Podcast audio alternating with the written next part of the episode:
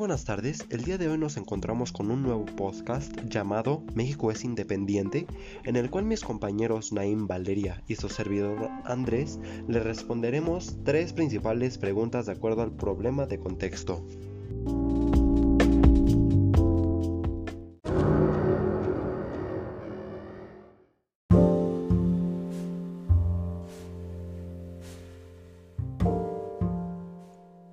Naim, ¿cuáles son las causas internas y externas que motivaron la lucha por la independencia de México? Las causas internas y externas se desarrollaron en un periodo de 11 años que va de 1810 a 1821.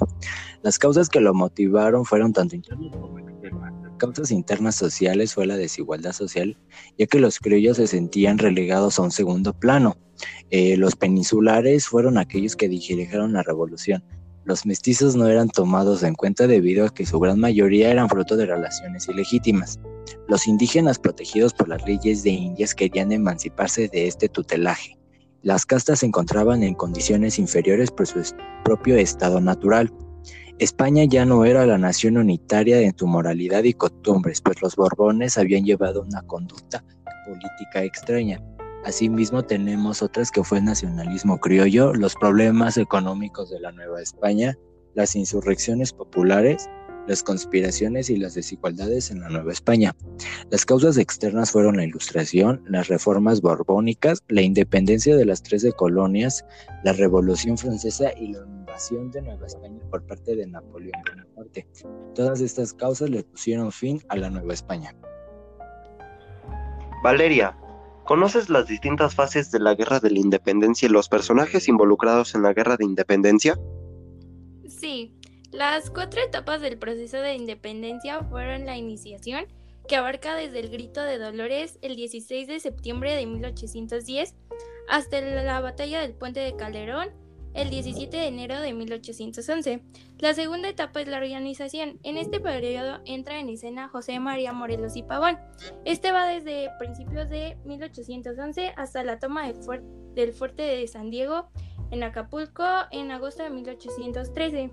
La tercera etapa es la resistencia, que esta se, se caracteriza por un gran desorden.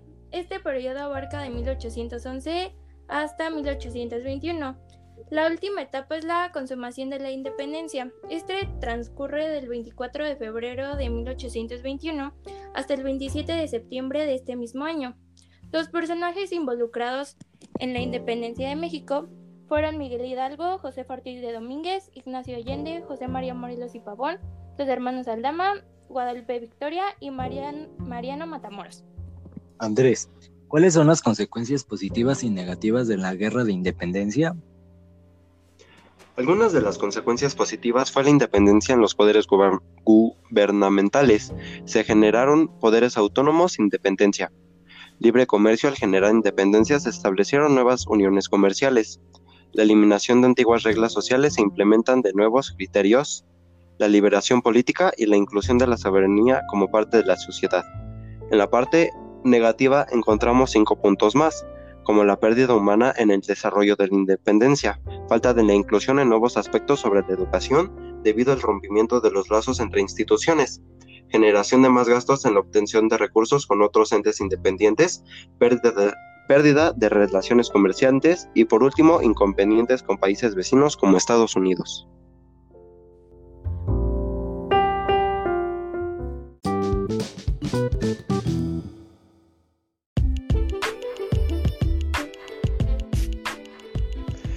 Independencia de México en conclusión puedo mencionar que es un hecho que marcó el destino de nuestra nación y fueron los cimientos para conseguir una nación libre, soberana e independiente. El legado de los héroes que lucharon por nuestra patria, estos tres de la independencia, Hidalgo, Morelos y Guerrero, y en especial el pueblo de aquella época nos regaló la libertad de ser un pueblo independiente y si esto no hubiera pasado en esa época no seríamos libres como nación. Es otro de los puntos a destacar en esta conclusión.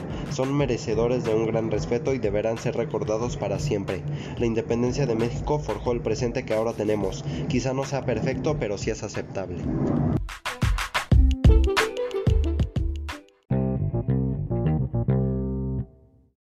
Muchas gracias por haber escuchado nuestro podcast. Nos vemos hasta la próxima.